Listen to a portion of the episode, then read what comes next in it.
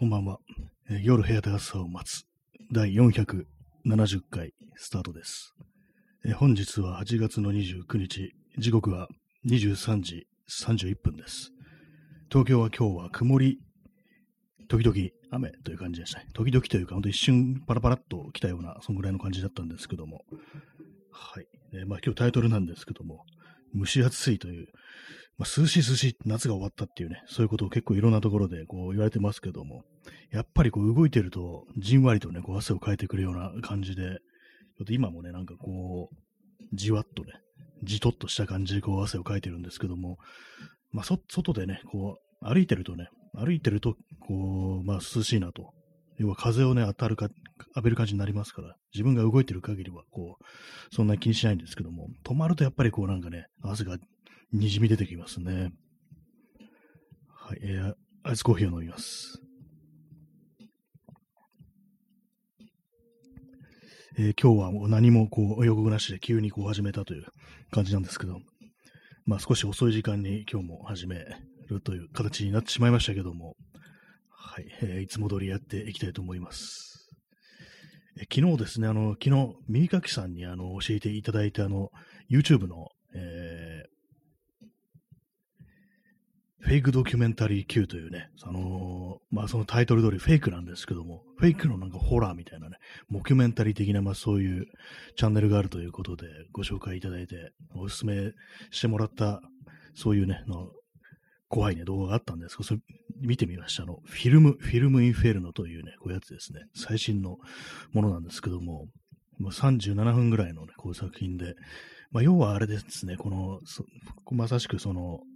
手持ちのね、こうビデオで撮影したこう映像とか、あと、あれですね、カセットテープの音みたいな、そういうものの、なんかこう、失踪したカップルのね、遺留品みたいな、そういう感じで出てくるんですけども、まあ感想としても結構ね、怖かったですね。普通になんか、ちゃんとね、あの、あれです、本当こう、お風呂入ってからね、こう、寝る前に見たんですけども、結構ね、あ、これはなんか本当、風呂入ってから見てよかったっていう感じで、ね、思いましたね。割にね、こう、なんかこう、あれですね、やっぱこう、想像させるというか、なんというかね、こう、そう映ってるものとかをね、やっぱじーっとやっぱ見ちゃいますね。怖いんですけども、本当になんか、何かが映ってるんじゃないかみたいな感じで、こう、その、残されたそのビデオテープ、ビデオテープというかね、そのハンディカムみたいなやつだと思うんですけども、それのね、映像が、こう、大体まあ大半はその映像なんですよね。その映像なんですけども、やっぱり、普通だったらね、なんかそういう、こう、手持ちのカメラで、まあよくわからない風景がずっと映ってるっていうのはなんか、その飽きちゃいそうな感じがするんですけども、それがなんかなかなかこうテクニックがあるというか、なんというか、全然こう飽きずにというかね、なんかちょっとハラハラしながらずっとこう見てたんですけども、つい37分という、まあまあ長い感じなんですけども、別になんか途中で嫌になることもなく、ね、最後まで見ることができ、そしてあの、怖かったですね、普通に。あれはね。あ、チャンツさん、えー見るの途中で一旦中断してしまいました。怖いです。そうですよ。結構ね、あの、もう、目が離せない感じになってしまいましたね。私なんかこう。あ、でも、怖かったです、普通に。なんか結構ちょっとネタバレしちゃうのはあれなんで、ちょっと言わない、内容はちょっと売れませんけれども、やっぱりね、こう、あ、ここういう、こういう感じで、こう、まあ私その手のね、なんかあの、手手持ちのね、なんかモキュメンタリー的なホラー映画っていうのあんま見たことないから、あれなんですけども、あ、こういう感じでなんかこう、ビビらしてくるんだみたいな、そういうのがこう、あったりして、結構ね、やっぱ怖かったですね。他にもこのフェイクドキュメンタリー Q で、あのー謎の留守番電話、あ深夜の不気味な留守番電話っていうのがあって、これあの、6分ぐらいのね、短いやつなんですけども、これもね、結構怖かったですね。やっぱ音でね、なんかこう、よくわからない音とか音声ってものはやっぱ怖いなっていうようなこと思いますね。わからないものって怖いんだっていう風にね、やっぱりこう普通に幽霊話はどうしてもその恨みを持った霊がとか、まあどういういきさでどんなね、こう、ね、こう、良くないことがその場所で起こったみたいな、そういうのあるんですけども、そういうの一切なしの、全くなしで、なんかこう、不気味な映像、不気味な音声みたいなものって結構ね、来ますね、なんか本当に。な何なんだろう、これはっていうね。まあ、これはまあ、あの、フェイクドキュメンタリーということでね、あれなんですけども、もしこれがね、フェイクドキュメンタリーって言ってること自体がフェイクだったらどうしようっていうことをふと思いましたね。実はなんかこう、本当でしたみたいなね、ことがあったりしたらかなり怖いなと思うんですけども、まあでも結構あれですね、こう、かなりのね、こう再生回数ですね。なんか、47万回とかもあったりしてね、まあ、私そんな YouTube の再生回数のことよくわからないですけども、結構まあまあね、こう、人気、人気のあるっつったらあれですけども、ね、そんな感じですね。ちょっと座り直します。は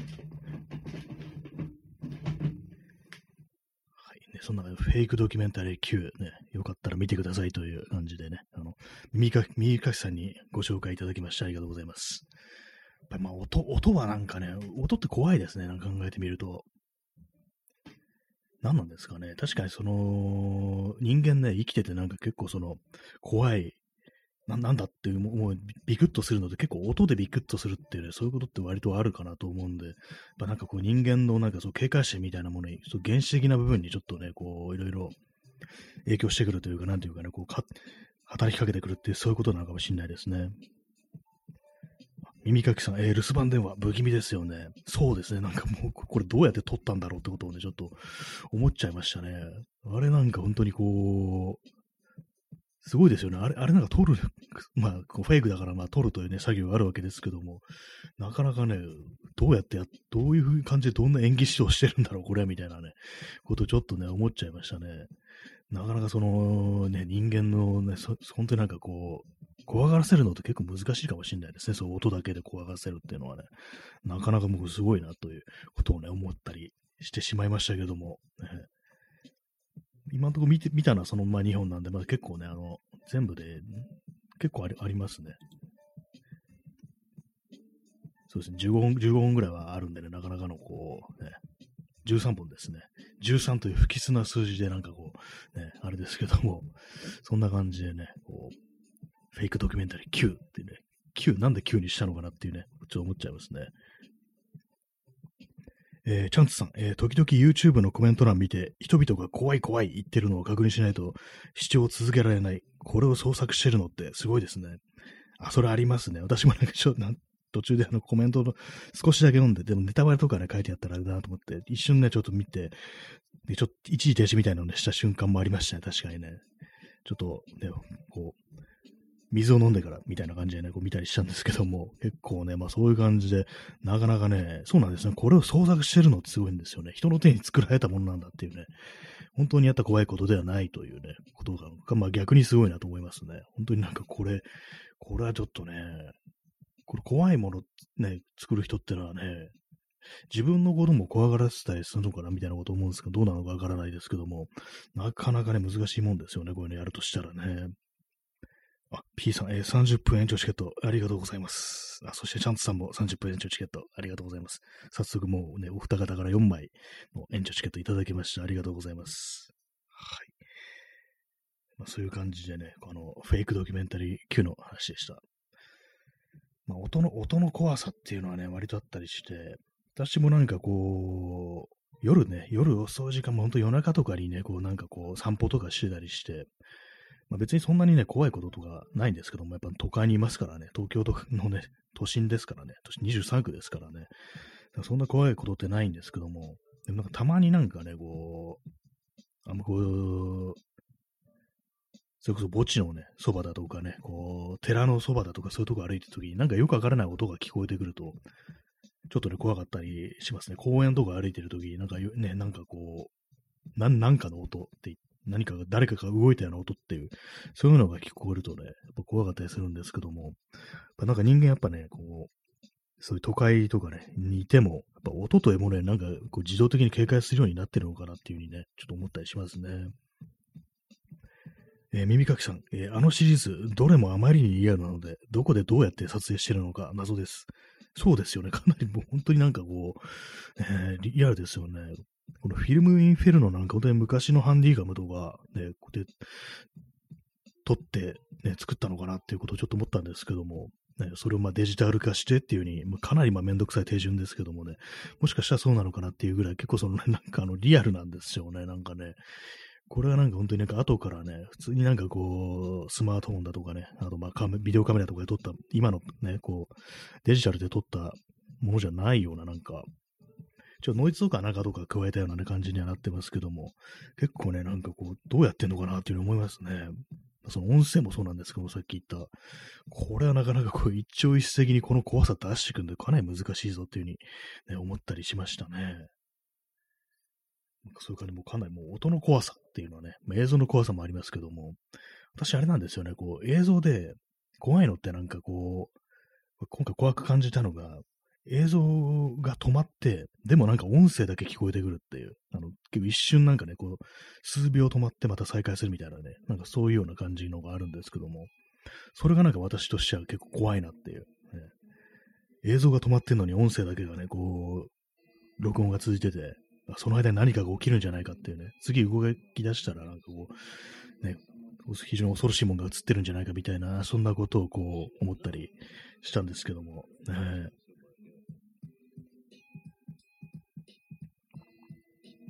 はい、アイスコーヒーを飲んでおります。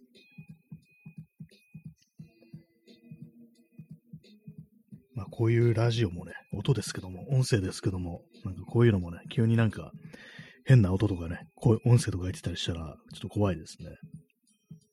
まあ、今のところ何もない ないかとは思いますけども。ねそうなんですよ。結構リアルなね、あのノイズ入りのね、音声とか、テープみたいな音声って本当にこう、ね、作ろうと思ってなんか簡単にね、作れないですからね、まあ、カセットテープとかまあ録音するっていうのはね、ありますけども、結構ね、その、変な、意味不明なね、不気味な留守番電話とか、それこそこれ、本当になんか、どうやって撮ったのかなってこと思いましたけども、も画面見ると、動画見るとね、なんか普通になんかこう、留守電用のなんか小さいね、カセットテープみたいなのね、が出てくるんで、もう、だ本当になんか機材的にはなんかその昔のやつをね、こう、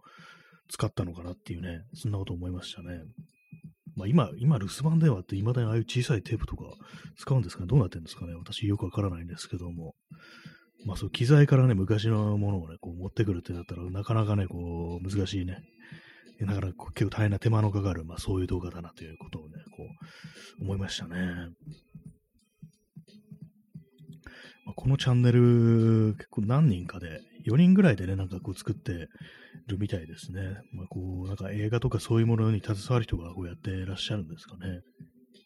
でもなんかそういうなんか裏裏事情というか、まあ、どういう人がどういう感じでやってるのかっていうこと、なんかあんまこう知らないでこう見た方がいいような、そんな気もしますね。あんまこう詳しいこう、ね、こう、ことは知らずになんかこういう動画見てる、見てみる、見るって、そっちの方がなんか怖くなるような、そんな気がしますね。はい。えー、今日はあのね、あの、スマートフォンの充電があの間に合ってなくて、今あの、モバイルバッテリーをつなぎながら、こう、お送りしております。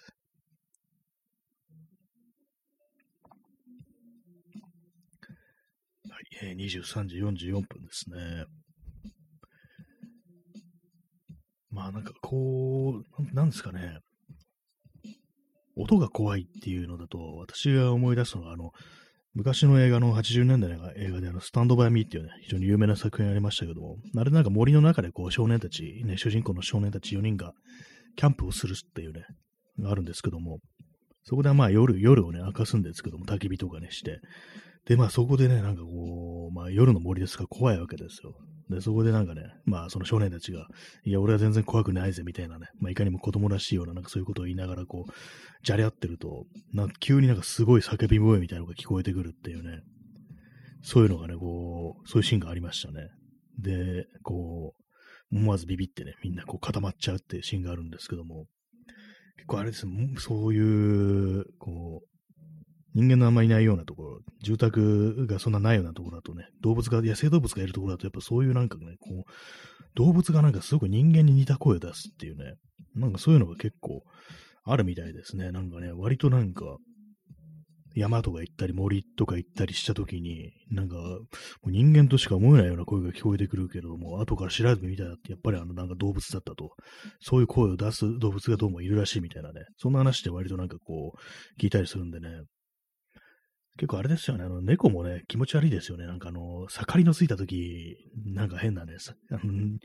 変な鳴き方してますけども、あの時なんかちょっとあの人間みたいなね、なんか声を出す、聞こえる時あって、なんかね、まあ、最近乗らないことがあんま見ないですけども、そういうの耳にするとなんか人間みたいな声出すなと思って、なんか少しあの、不気味だなっていうふうに思ったことがなんかちょっとね、ありましたね。え P さん、え人面犬。あ昔のあれですよね、都市伝説でね、人の面をした犬がね、なんか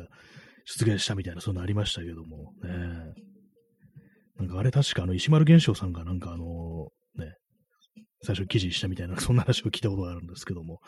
何なんですかね、ああいう噂ってどっから出てくるんですかね。人面犬っていうね、なんかいろんな人面ね、人面犬。でも、確かあれ80年代、90年代なのかなどっちかわかんないですけども、でもね、野良に東京、まあ東京以外のところがあれなのかな。まあでもね、そういう感じでこう、まあね、あんまりこう、その、野犬自体ね、野良犬自体あんまりいないいない時代ですから、そんな中で人面犬というものもね、なかなかこう、ちょっと、ね、そんなに遭遇はしなさそうだなというふうに思うんですけども、犬自体がね、こう野良の犬自体があんまり見ないですからね。なんか私ね、昔、昔っても何年か前ですけども、その当時、多分もう90年ぐらいだと思うんですけども、そのなんか石、作家のね、あの、石丸玄昌本人がこう、出てくるね、なんかのね、テレビ番組の YouTube、ね、映像があって、それが YouTube にアップされてたんですけども、それなんかあの、中野駅のね、なんか中野駅にこう、石丸現象が行って、で、なんかね、まあ多分内容的にはその近くで目撃されましたみたいな、そんな話だったような気がするんですけども、なんか本当にあれですね、こんなこう、東京のど真ん中というかね、普通に23区でそんなものが、ね、出るなんていうね、噂とかこう、あったりしたんだなと思うと、なかなかこう、まだね、そういうなんかこう、都市伝説的なものが入り込む余地というものが、東京の街にあったんだなって考えると、ちょっとね、あのー、なんかこう、考えに、ね、ふけてしまいますね。はい。考えにふけるという言葉が出てきませんでしたね、今。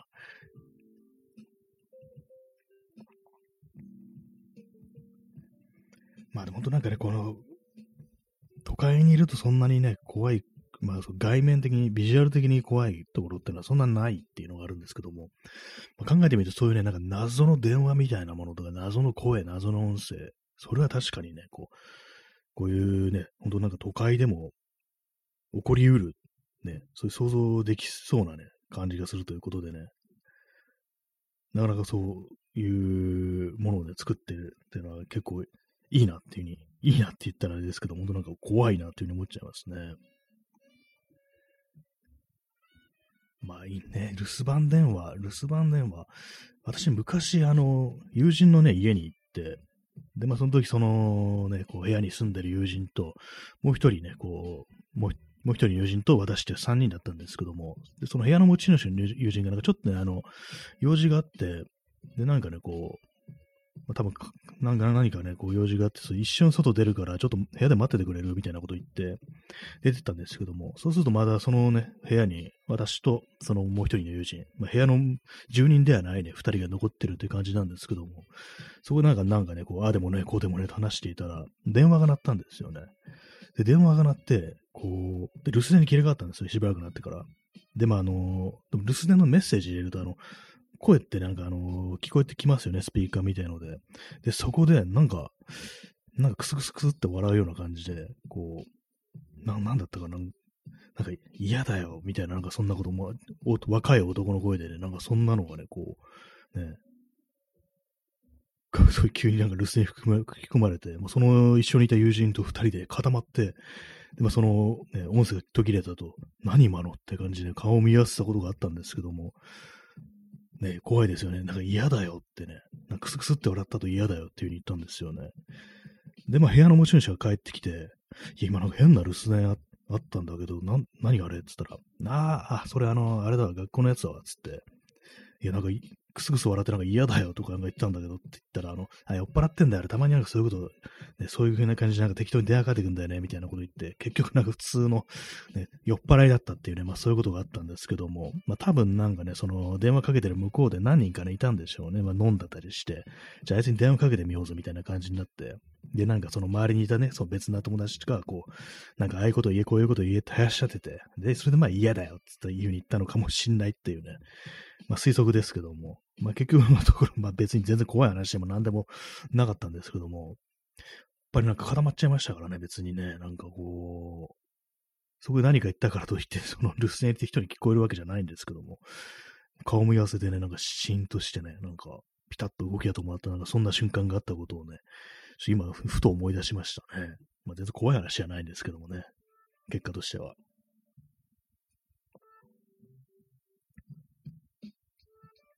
まあ、留守電ってのはあんま使わないですからね、基本的に。だからまあ、そんなに怖いことも起きないですけども、まあ、電話系の、電話系の怖い話ってありますよね、基本的に。ね。なんかよくわからない電話とかね、いたずら電話とか、まあ、ああいうの、まあ、リアルな感じの嫌さってものがありますけども、霊的なね、まあ、そういう、よくは本当なんか謎の音声みたいなものっていうのは結構そのホラー映画とかでね、割となんか道具的に使われてるって、そういうのが多いような気がしますね。えー、チャンスさん、えー、よかった、オチがあって。まあ、そうですね、もう全然なんでもない感じのね、こう、オチだった、酔っ払いだったっていうね、なんかそんなのがあったんですけども、えー、なんであれなんですかね、よく考えたら、あの、家電なんだよって感じしますね、それね。家電だったんですよ。そう携帯とかじゃないんですよね。なんか変なことするね、友達ですね。それはそれでなんかちょっとやばい人なのかなっていうふうに思いますけどもね。はい。ね、まあその人の、人の留守電の怖い話というね、感じでした。ねまあ確かに、急にね、急になんかそういう家電に電話か、家電に電話かかってくること自体が今じゃ少し怖いかもしれないですね。え、なんかこう、まあ大体まあなんかね、こう良くない、ね、勧誘とかね、そういうね、ものですからね、そんな家電ってこうかかってくるとしたら、あったら、ね、でまあ用事っていうのはね、その、スマ携帯ですからね、スマートフォンって今言うそうになりましたけども、はい。ね、まあそんなところでいろいろ怖い話というものは、音声の怖い話っていうのはね、結構あったりしますね。まあでもこういうなんか音声とかもだんだんね、こう、今なんかスマートフォンとかにね、こうマイクとか乗っかっててね、それも結構音がいいんですよね。iPhone なんかのね、マイクとか、かなり高性能なね、感じなんで、だからなんかこの手のなんかノイズ混じりの怖さみたいなものって、まあ昔みたいなものは、ね、ちょっと失われるのかなっていうふうに思うんですけども、どうな、どうなんですかね、これね、こういうなんか、こう、高音質、高画質、だけど怖いみたいな、そういうこともこれからはね、起こり得るんですかね。やっぱ心霊写真とか捨てされたのはやっぱデジタルになったからって言いますよね。フィルムとかじゃないから、こう、くっきり映っちゃうと、ね、あんま怖くないっていう、なんかそういうのがこう、あったりするんですよね。コーヒーを飲みます。音楽が途切れましたね。これ10曲目なんですけど、今かかってるの。ちょうどあのイントロがなんかね、結構無音の部分が長い曲であり、なんかこう怖い話してると、こう無音とかいうものが急に来るとね、なんか急になんかあったのかなみたいな感じでね、怖くなりますね。他になんか音声の怖い話、何かあったかなよくね、夜なんか暗い公園歩いていて、なんかこう、誰かに声をかけられたようなこう気がして、なんか振り返ったっていうことが、もう結構もうだいぶ前、子供の頃、まあ中学生ぐらいの時ですね、あったんですけども、まあ別に何もなかったんですけども、でも、ね、なんか確かに、確かになんか誰か今何か言ったぞみたいなことがあって、なんかたまに思い出すんですね。これなん、ほんとなんでもない、どうでもいいことなんですけども。なんか誰かが、なんか後ろでなんかね、笑ったような気がしたみたいなね。なんかね、女性の、こう、声みたいなのがしたような気がして、で、振り返ってみたけど誰もいないっていう。でまあ、人が隠れるようなね、隠れられるような場所でもないっていうのがあるんですけども、まあ、あの、そこの階段っていうかなんかね、こう、空中の廊下みたいな感じになってるところで、まあ、それ、まあね、あのー、柵とかに捕まって外にね、外の手すりにぶら下がったりしたらまあ可能ですけども、そんなことやるやついるかっていう感じで、まあ、なんかね、なんかそんなことがありましたね。まあ、音の怖さっていうのはね、まあね、こう、ありますけども、他に何かあるから、ちょっと今思い出してるんですけども、あ、そう、これは前、すいません、これ多分ね、これ2回目だと思うんですけども、あの、子供の頃なんですけども、まあ、家でね、寝てたら、まあ結構ね、早朝に目が覚めて、あまだこんな時間かと思って、こうまあその寝床でね、こう、普通にこう、横たってたんですけども、なんかね、その、へ、なんかね、あの屋根をですね、ダダダダってなんか何かがね、こう走るような音がこうして、っていうことがあったんです。まあそれだけなんですけども、結構ね、なんかその、それがなんか、あ鳥とかじゃないような結構重量のあるね、なんか人間みたいなね、感じのね、質量を感じるね、こう、なんか、だったったっていうこと、ね、そんな感じのね、音を、なんか屋根の上から聞こえて、ネズミとかではないです。ネズミとか鳥とかではまあないっていうぐらいの、ね、なんかそんくらいのなんか重みを感じるような、そういうのがね、こう、5、6歩なんかがね、こう、小走りに走って、消えるっていうね。まあ、そんな、そんなことできるようなね、こう、屋根じゃないんですよ。別になんかど、よその家から渡ってこれるような屋根じゃないんですよね。絶対高くてね。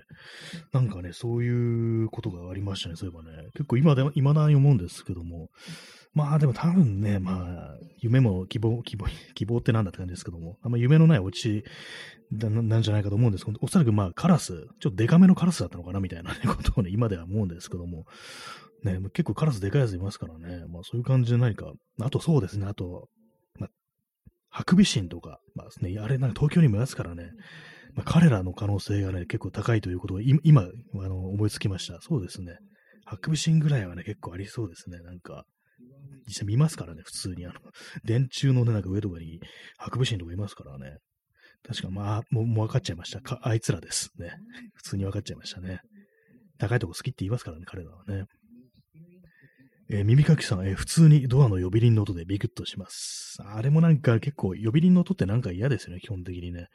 人の注意をね、なんか引かなければね、いかない、いけないから、やっぱその結構耳障りな音を出すっていうのがまずあると思うんですよ。それもあってね、なんかこう、ね、ちょっとあの、ビクッとするようなところってありますよね、本当にね。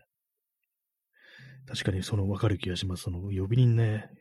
何かを呼ぶ音って基本的に、私、携帯のなんかね、こう、鳴る音とかもあんま好きじゃないですね、基本的にね。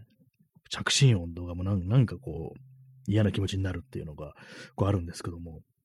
まあ、あんまこう嬉しい知らせとかね、こうまあ、あんまないですからね、こう、ね、そういうのありますし、そういうのもあったなんかね、こう、その、何かを呼ぶ音というのは基本的に何かこう、怖いものであると、怖いというか、なんというかね、耳障りであるっていうのがあるから、まあ、呼び鈴の音でビクとするっていうのは確かにこうね、ありますよね、本当にね。まあ、大体何か配達とかね、まあ、そういう ものだったりするというね、こういうこと、そういうことなんでしょうけども。えー、チャンツさん。えー、さあ、これあれですね、ノイズですね。お留守番サービスにおつなぎします。メッセージが1件あります。再生する場合は1を、削除する場合は2を、という自動音声が怖いです。あの、大体まあ女性の声とかでね、なんかね、こう、出てきますよね。お留守番サービスにおつなぎします。メッセージが1件あります。なんかこう、やっぱあの、いろんな音声対応しなきゃいけないから、ぶつ切りなんですよね。その、単語単語、分節分節で、ぶつ切りになってるから、それがなんか結構、不気味な感じが結構ありますね。確かに、自動音声はね、確かに怖いかもしれないです。あれですね、あのー、自動音声といえばね、あの、電話が、ある日ね、電話がね、かかってきて、で、まあ、出ると自動音声で、で、何かっていうそのアンケートに答えてくれみたいな、そういうのがなんかたまにこうあるらしく、しかもそれなんかね、あのー、行政とかね、政府とかね、なんかそういうところからなんかこう、アンケートを求められるっていうね、ことがなんかたまになんかそういうのことってね、あるらしいんですけども、やってるらしいんですけども、気持ち悪いですよね。突然なんか政府から電話がかかってきて、それが自動音声っていうね、なんかこう、死を告げられるんじゃないかみたいな、ことをね、思っちゃいますね。なんか不気味ですよね。そんなの、絶対なんかそんなアンケート答えたくないですけどもね。何様だって感じですけどもね。まあ、政府、政府じゃなかったかもしれない。もしかしたら新聞社とか、まあそういうのだったかもしれないですけど、まあそういうなんかそういうアンケートの、自動音声でアンケートを取るっていうね、なんかちょっと、ちょっと汚い感じしますけども、そういうのがあるらしいですね。えー、チャンスさん、えー、不気味。そうですね、本当にね、なんか急にかかってきて、取ったら自動音声っていうね、なんか自動音声のやつって、なんかこう、あれなんですよね。まあ、他には普通になんかサービスでね、かけたりする、まあそのね、こう、携帯のキャリアとかのなんかああいうのやつかけたりするときに、こう、なんかこう人間が出るかなと思って、こう、思わずこっちも、その、反射的にね、こう、喋っちゃうっていうね、自動音声に対して、そういうことたまにあるんですけども、あれなんかすごく負けた気がして、なんか、ムカッときますよね。なんかね、こう、もし、も、あ、なんだ、機械音声か、自動音声かみたいなね、なんかそういう感じのってありますからね。あれ非常になんかこう嫌なんですけども、何なんですかね、あれね。えー、耳かきさん、えー、たまに街中で流れる〇〇にお住まいの〇〇さんが出かけたきり帰ってきていません。お心お心当たりのある方は、のアナウンスもちょっと怖いです。ああ、なんかそういうの、あるともあるところにあるらしいですね。やっぱこう、まあ、年配のね、こう、お年を召した方がなんかちょっと出ちゃってね、こう出てきて帰ってないなんてそういうことがあると、アナウンサーで、町内の放送でアナウンスしてっていうね、確かに怖いですね、なんかね、こう、なんか基本的になんかあの、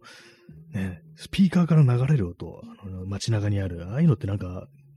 基本的になんか不吉なことっていうのが多いですからね、なんか注意喚起っていうのがまずありますから、あそこでなんかあの、ね、めでたい話とかまず流れないですからね、出て、出たら怖いですけど、そんなのがあったらね、誰され、誰それのところ誰がね、結婚しましたとか、なんか子供割れましたとか、そういうのがなんか、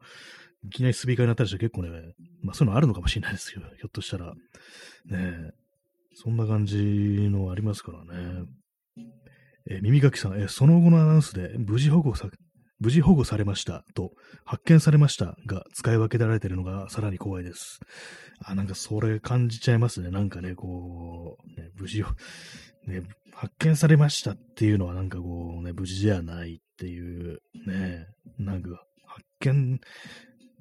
大丈夫な、まあそこまでなんか言うね、義理もないんでしょうけど、まあそのね、こう事案は終わったというまあことなんでしょうけども、確かにね、なんかこう、怖いですね。本当にこう、チャンスさん、うー、怖いです。怖いですよね、本当にね。まあこう、聞きたくのないね、聞きたくないね、こう、知らせですけども、本当なんかね、不吉なね、こうニュースではありますからね。まあ、無事保護されましたったらいいんですけどもね、なんかこう、やっぱりなんかそう注意して聞いちゃいますよね。今回無事だったんだろうがみたいなね、そういうことはね、ありますけども。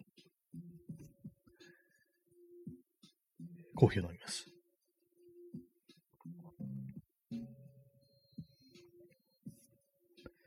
まあ、なんす、まあ、今聞くのはやっぱあの、あれですね、あのコロナのね、コロナに注意してくださいみたいな、そういうのは結構場所によってはね、街によって結構流れてたりしますね。あとあれですね、あの、子供たちがね、あの、下校の時間になると、あの、下校の時刻なんで、あの、ね、こう、霧の住民の方はなんか何かあったらこうね、見といてね、みたいな、そんな感じのことが流れる街もありますね。まあ、割とその辺はこう普通なんですけども、あれですよね、商店街とかだと、なんかこう、その商店街のね、お店のなんか宣伝みたいなのも流れてく、流れたやつところありますよね。高円寺とかでなんかそういうのが、東京のね、杉並区の高円寺はなんかそういうのが流れたりするらしいんですけども、そうなんかあんまこう意識してないけども、なんかたまになんか流れてるなぐらいのことを私思ったんですけども、前になんかね、あの、これ、三浦淳が言ってたんですけども、高円寺の街は、そのね、あの、商店街のアナウンスで、なんかね、その、ピンク映画の宣伝、あの、要は、ポルノ映画ですね。昔はなんかそう映画館にそういうものを上映してたということらしいんですけども、それのね、なんか宣伝みたいのが流れるって、そのタイトルを読み上げるっていうね、これはね、そういうことがあったらしいですね。だからそういう、まあ、非常に卑猥なね、こうタイトルがついてるわけですけども、で、そこういうの流れるんですよ、みたいなこと言ってて。さすが高円寺みたいなことをね、ちょっとね、思いましたね。今はさすがないでしょうけれども、でもなんか、10年ぐらい前はね、なんか、まあ、別に高円寺、普通に今も行ってますけども、10年ぐらい前はね、あ、なんか確かに宣伝のコマーシャルというか CM の方、ね、こうアナウンスしてるなみたいなこと思ったんですけども、今はちょっとどうだかわかんないですね。あんまこう、ね、意識してないとね、こういうの聞き飛ばしちゃいますからね。あんまこう意識してないですからね。こう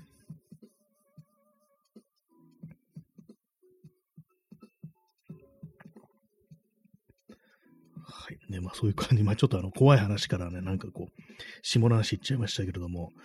まあなんかね、こういろいろ流れてきたりしますよ、本当にね。夕方になると、あのね、5時とかね、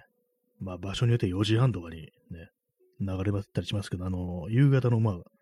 時報のなんか音楽みたいなものってね、そういえば流れますよね、結構。あれはなんか結構ね、どこの街でも流れてるような気がします。最近ね、東京のね、普通に23区でもどこでも流れてる気がするし、でも多分ね、区によってね、おそらく違うのかなっていうね、ことを思うんですけども、なんかこの街はこのなんか動揺が流れるんだみたいなね、なんかそんなこと思ったりして、ちょっと旅情みたいなものがあるかもしれないですね。えー、チャンツさん、えー、地元の商店街のアナウンスが70年代からずっと変わってなくて、シャッター街なのにノイズの混じった音声が明るいお買い物がどうのこうのとか言ってて、かなり不気味ですね。ああ、それはなんか結構怖いですね。怖いかつちょっとね、あの、切ないというか、なんというか、こう、ね、シャッター街なのに昔のままね、こう明るいお買い物ちょっと悲しくなっちゃいますね、なんかね。まあ、かつてこの街にもそういう風に活気に溢れてて、ね、当たり前にこの辺で商店がね、立ち並んでた時期があったんだなっていう風に思うと、なんかこう、メローな気分になるというか、悲しくなっちゃうんでね。でもそれやめないんですね、基本的にね。新しいものに更新もしないっていうのは結構不思議なんですけども。やっぱり何かこう、そういうふうに、なんか呪術的な意味合いがあるのかもしれないですね。そういうふうに言ってればなんか、いつか人が戻ってくるまた再び明るいお買い物ができるようになるんじゃないかみたいな、そんなことをね、思って続けられてたとしたらちょっと怖いかもしれないですね。でもありにありそうですね。なんかこう、これをなんかこうやめちゃうのなんか、本当に死んじゃったみたいで、悲しいから流しとこうっていうね。まあ、それがまたなんか別ななんか怖さにつながっちゃいますけども、そういうまあ、いわゆるゾンビ状態のね、なんか商店商店街のアナウンスみたいな、それは確かにね、怖いかもしれないですね。人類がね、こうね、すべて死に絶えた後でも、そのね、放送だけが流れてるっていうね。まあ、あのソ、ソーラーとかで、ね、こう電気取ってる場合は、そんなこともね、こう、ありますけれどもね。これ、まあちょっとネタバレになっちゃうんですけども、あの、エンド・オブ・ザ・ワールドっていう、ね、こう、これあの、元の絵になった映画がリメイクなんですけども、あの、渚にてっていうね、あの、非常に有名な映画ですけども、あの、核戦争の映画なんですけども、そこであの主人公はですね、あの潜水艦のね、艦長なんですよ。で、まあ、ある日、その、まあ、核戦争が起こって、あ、もう終わりだと。人間はもう終わりだと。どんどんどんどん放射能がね、広がってって、人間が生きられる場所がなくなってるっていうことでね、もう死を待つのみっていう世界なんですけども、そんな中、あの、北半球から、こう、なんかメッセージが届けられるっていうのがあって、通信が。で、そこにもしかしたら、こ、汚染されてない場所があるのではないかみたいなね、そういうのがね、こう、そういう展開があるんですけども、まあ、結局のところ、そのソーラーでね、こう、自動でね、なんかこう、発信されてたメッセージっていうね、そんなことでね、非常になんかこう、悲しくなっちゃうね。結局、まあ、絶望するっていうね、そういう展開があるんですけども、なんかその感じでね、こうシャッター街でね、こうシャッター街から明るいお買い物っていうのがずっと流れてて、もしかしたらそこにはまだ人がいるんじゃないかみたいなね、ことをね、こう、知って行ってみたら、もうもぬけの殻であるみたいなね、そんな感じの展開っていうね、怖いですね、なんかね、こう、シャッターショーン展開っていうね。えー、P さん、えー、ギャラクシーニュースラジオがある。あ、これはですね、あの、ありますね。あの、フォールアウトというね、あのー、あれですよ、本当核戦争後の世界を舞台にした、こう、アメリカ舞台した RPG なんですけども、そんな、あの世界なんかもう核戦争起こってね、もうめちゃくちゃになってるんですけども、ラジオはなんか割と活気があるというか、なんか大体なんか3曲ぐらいはね、こうやっててね、なんかこう、いろいろ聞いてる人がいるっていうね、世界なんですけども、ほんテンション高くね、こう放送してるね、こう、DJ がいるギャラクシーニュースラジオがあってね、結構ね、あのー、怖いね、怖いようなところにね、こう、廃墟とかに入っていくときとか、そういうね、ギャラクシーニュースラジオをつけて、こう、明るいね、陽気な DJ のね、喋りを聞きながらね、こう探索すると、なんかね、怪物に襲われたりするっていう、そういう展開があるんですけども、ね、そういう感じのね、こう、なんかね、あれですね、世界が崩壊したらそういう放送をやりたいですね。崩壊前提で一回って感じですけども。まあね、このね、あのー、ラジオトークのこの私のやってるラジオとでも基本的にそういうものを多少なんかこう、想定してるというか、結構最初の方は何回も言ってたんですけども、こうね、こう、世界の終わりのラジオ放送だっつってね、なんかこう、まだ他に誰かにまあ、コロナ、コロナ禍においてね、なんかこう、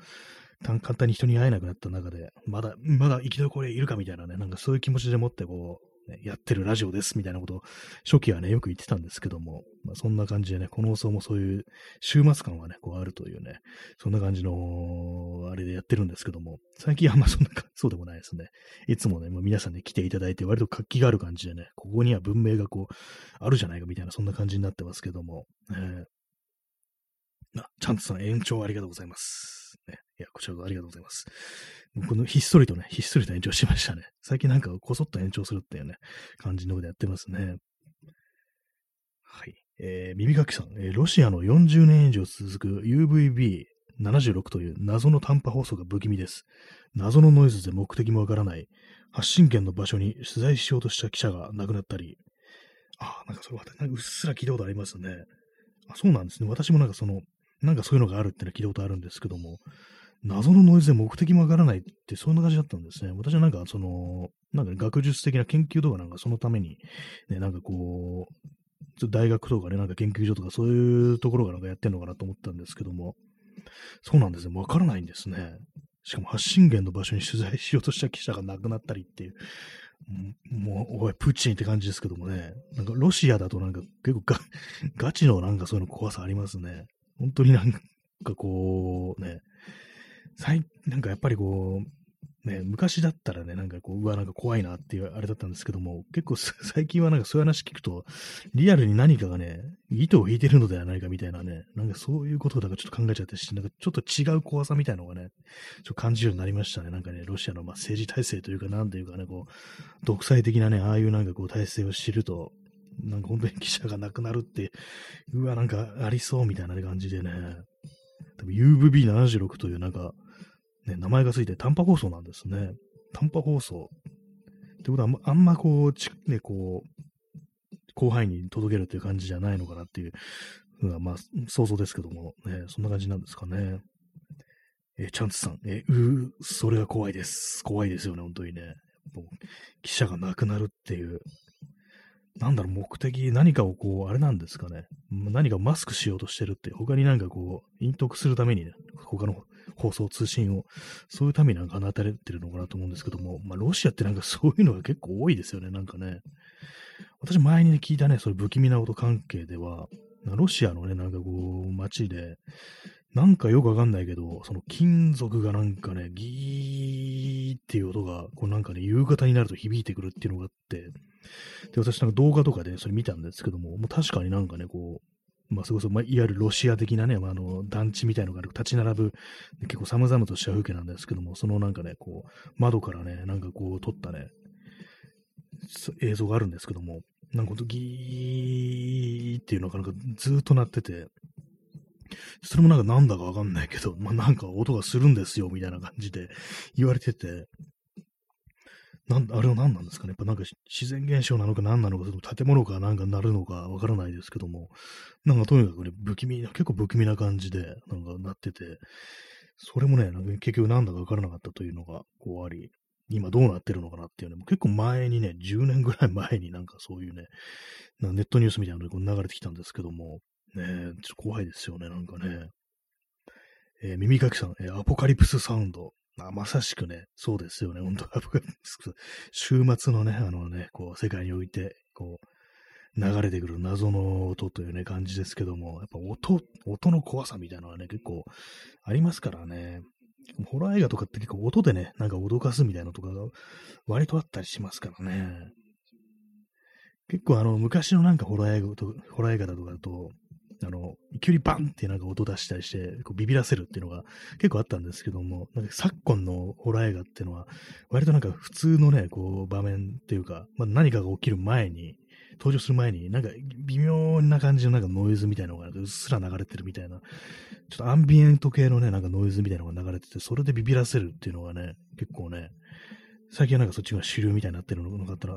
ありますね。昔はなんかこう、勢いにでかい音でビビらせるっていうのがね、結構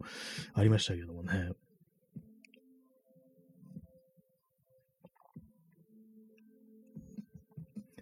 まあ、その手のね、なんかこう、まあ、ロシア的なね、感じはしますね。そういうのってね。なんかこう、そこが知れないというかね、ななんだったのか結局わからないで終わるっていうね、そういうところありますけども、ちょっと後でまた検索して、今まだ聞けるかどうか調べてみようかなと思うんですけども、ねまあ、怖い音、ねえー、P さん、えー、グリッチノイズ、音も絵面も。あグリッチノイズ最近ね、あの、あれですよ、デジタルのね、ノイズってやつですよね。こう、ざっと、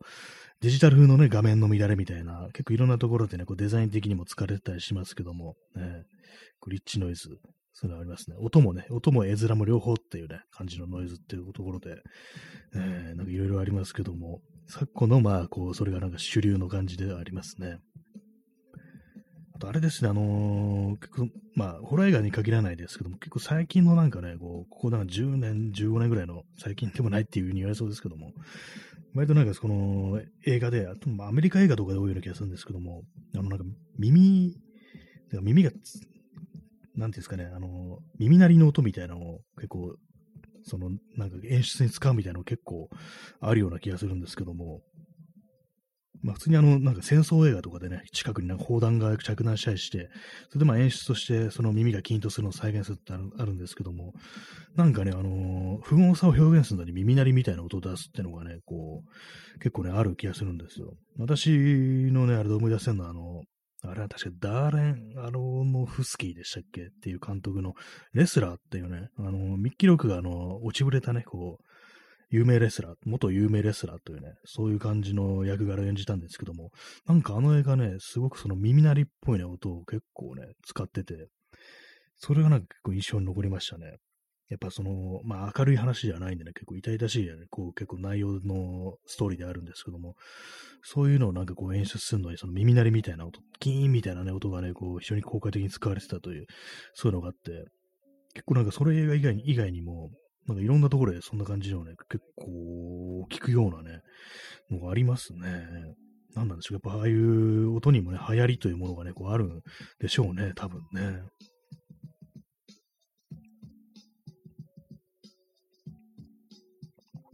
最近聞こえてくる音があれですね。救急車のこうサイレンの音っていうのがね、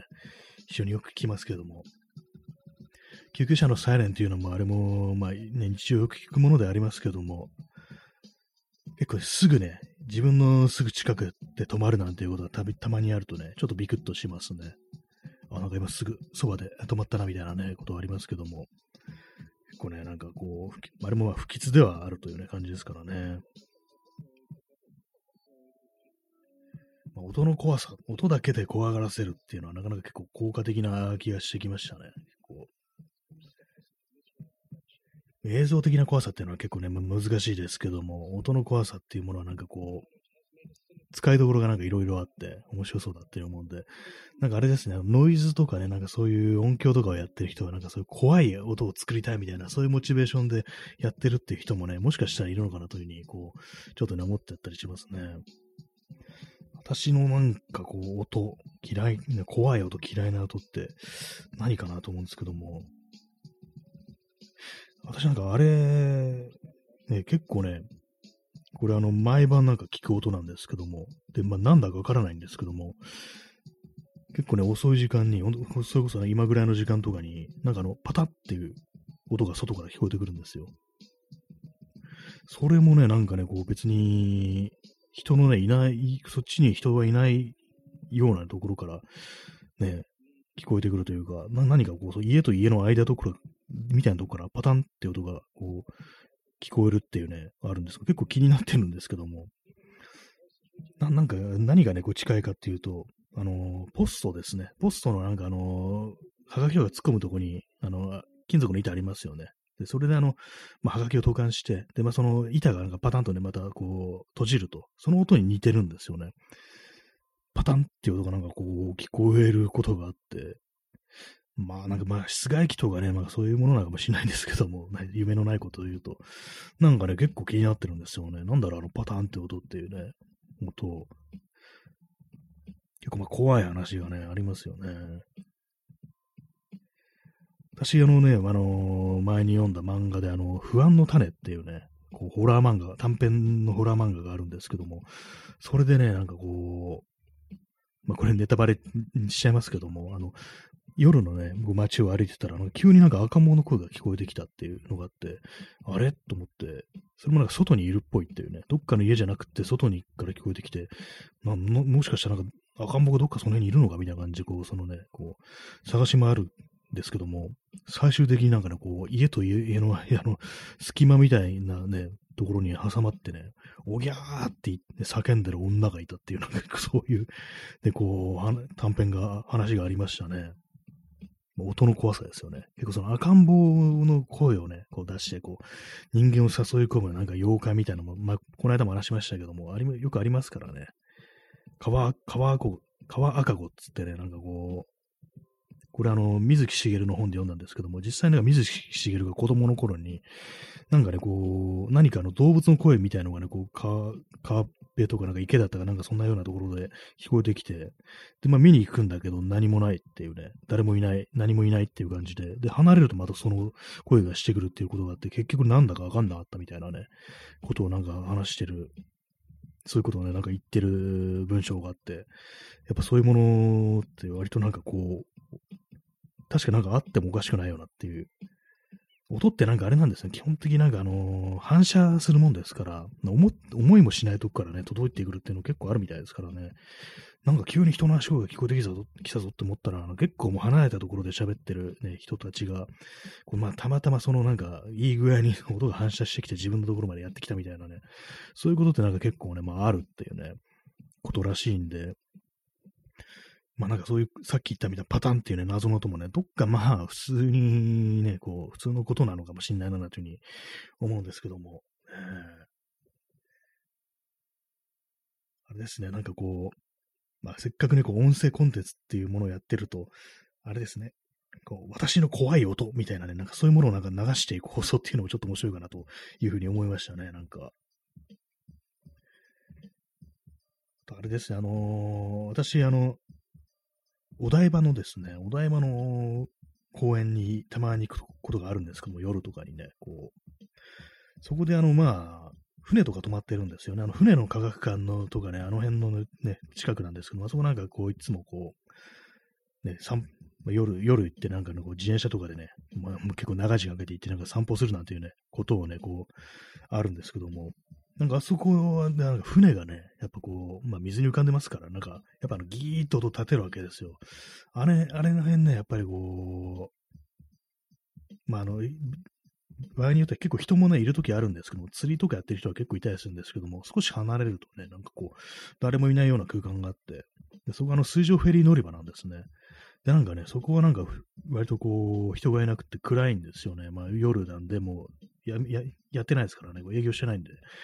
結構そこはなんかね、こう、たまになんかね、一人で歩いてると、ちょっと不気味だなっていうふうに思うことがありますね。船のギーって音がこう、してきてね。あ、チャンツさん、えー、そのパターン取れたら、ぜひ、ポッドキャストで、あ、そうですね、ちょっとあの、取れたら、こう、ぜひ流したいですね。あの、謎のパターンっていうのとね、結構あの狙うのが難しいですけどもね、なんかね、結構遅い、夜遅い時間というね、こういうぐらいしかまあ、分かってないんでね、なんかこう、あれなんですけども、ちょっと撮れたらね、ぜひちょっとポッドキャストで流したいですね。私の怖い音っていうのをね、なんかこう、ポッドキャストでね、こう流していくっていうのも結構ありかな、なんていうふうに思いました。他になんだろうな、怖い、怖いね、音。まあ、これ怖くないんですけども、あの、結構前、前も何回か言ったんですけど、あの、めちゃくちゃくしゃみがでかい人が近所にいるっていうね、ことを話したんですけども、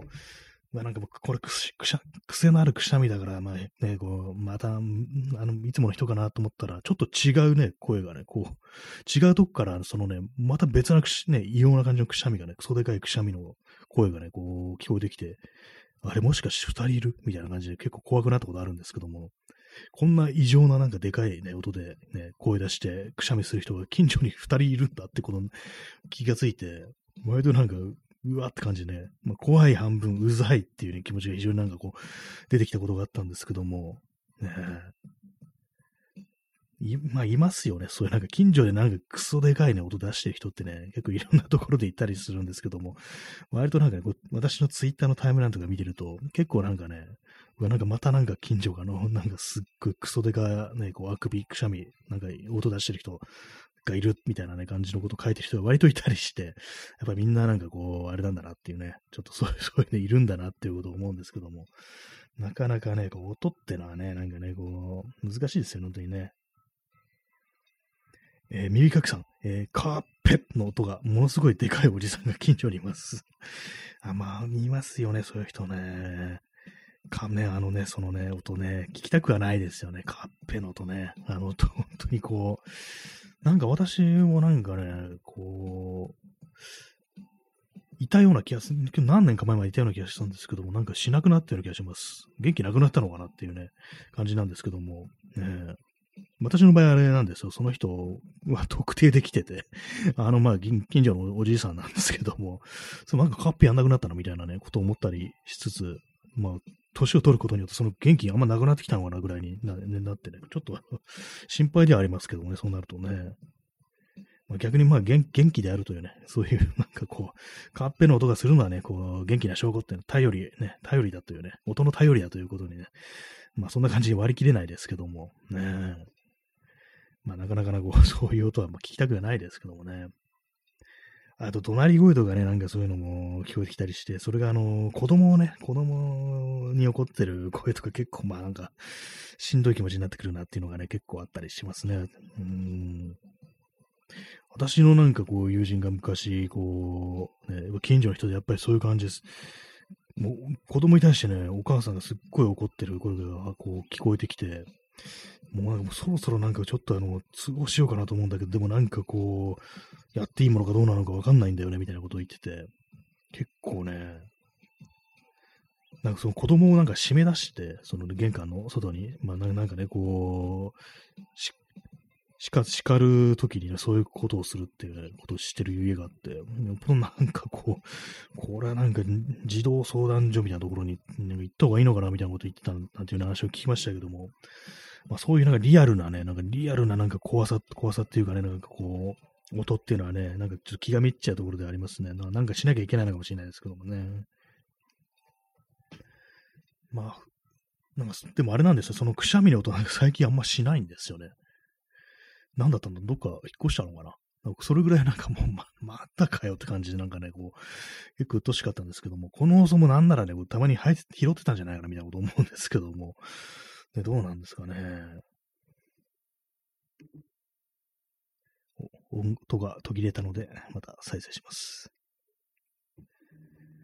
なかなかね、こう、近所の音っていうのはね、こう、どっちかというと厄介な音、うるさい音っていうのが多いですね。怖い音っていうのはまあそんなないかなっていう感じですけども、やっぱりこうさっき言ったみたいに、ちょっとあんまこう人のね、いないところ、住んでないところとかね、そういうところでこう出てくるとか、響いてくる音っていうのはまあまあ怖いっていうのはね、ありますね。えー、チャンツさん、えー、どこからか女の人の叫び声が聞こえて、音のする方へ歩いて行ったら、普通にバチボコに暴力受けてて、警察呼んだことがありました。心霊案件だと決めつけなくてよかったが、ああ、まあ本当にそういう、まあ、ことがあるんですね。まさしくこう、暴力。ねえ。今なんか外からすごい笑い声が聞こえてきてるんですけども、酔っ払いですね。ねえ、暴力受けててね。すいません。この音を拾えてるからな、なんかすごい変な、ね、すっときょな声出してね、こう騒いでる人がいますけども、ね、たまにいますね、なんかね、こういうの。まあでもそうです。暴力、暴力はね、本当にね、あ、耳かきさんすごい聞こえてますね。そうですね。これ、これで住んでるとこ特定されたりしてっていうことをちょっと思いましたけどもね。えチャンスさん聞こえてます？笑い声、この文脈だと怖い。かっこ笑いっていうね。そうですよ。なんか、ちょっとあの普通のね、あの、はしゃいでる人の声でもなんか少し怖く聞こえてきますよね。まあでもそうですね、その暴力はね、心霊案件だとね、だったらね、だと思ってなんか行かなかったりしたらね、確かに警察呼べてよかったです。そんなのがいいことをね、こう、ね、全校積んだと思いますね。それはね。私も昔あの友人とね、なんかこう飲んでる時に、結構ね、もう5、6人ね、こう、ね、飲んでる時に結構そういう感じで、こう、まさしく、暴力狂ってるのが見かけて、なんかこうみんな、みんなでね、その男を詰めたことがあるんですけども、やっぱりあれですね、ああいうことをする人間っていうのは、やっぱその、外の人間には、ね、非常に腰が低いっていうね、感じで、なんかね、こう、いや、まあどうもどうもすいませんみたいな感じになってたんですけども、ね、それもすぐも結局近くに交番のすぐそばだったんでね、警官が来たんで、まあそれで終わりっていう感じでしたけどもね。え耳かきさん、え月曜なのにこの騒ぎっぷり。そうですね、なかなかこう盛り上がってなって感じですけども、ね。たまになんかこう、クソでかい声でね、なんかこう、はしゃいでる人がいるんですけども、なんなんですかね。私はまあその酔っ払ってて大声出すってことがそんなないんでね、あれなんですけども、なんか出したくなるものなんですかね。まあなんかいろんなね、いろんな音というのが聞こえてきます。結構なんかこの話題ってなんか掘り下げたら面白いような気がしてきましたね。こういう音が怖いってのはなんかちょっといろいろネタ的にストックして、なんかちょっとね、あの、また改めて話してみるっていうのも結構いいかもしれないな、なんていうふうに思ったりしました。ちょう、ほんとちょうどいいタイミングで外をなんかこう騒いでる人が通るっていうね、なんかうまい、いいことね、嬉しいことしてくれるじゃないのっていう感じですけどもね、こんな、この放送盛り上げてくれたっていう感じでね、ちょっと感謝をしなきゃなっていうふうにこう思ったりしました。はい。えー、確かに月曜、月曜で、こう、もう、もうそうなんだみたいな感じですけどもね。まあね、こう最近はコロナですから、もうほんとなんかこう、変にね、なんかこう、はしゃいでしまう人がなんか、たまにそういうのはね、飲んだりすると、変に悪酔いする人が多いのかもしれないですね。はい、えー、そういうわけで本日はこう、結構あれですね、今日は怖い話というか、なんか異様な音とかね、なんかそんな話をこういろいろ話をしましたけれども、ね、まあ、そんな感じのフェイクドキュメンタリー級、あの、興味ある方いたら、こう、見てみてくださいという感じでね、えー、P さん、夏休みももうおしまいだ。まあそういうね、こう、やけくそかもしんないですね、本当にね。夏の終わりちょっと嫌ですね、なんかね、なんかこう、まだ、ね、8月であってほしい。なんか来月から8月なんじゃないかなっていうね。なんかそんな感じすらしてきますけども、ちょっと、ね、秋来ないでっていう、暑いの嫌だけどねっていうね。はい。そんな感じでご清聴ありがとうございました。それでは、さよなら。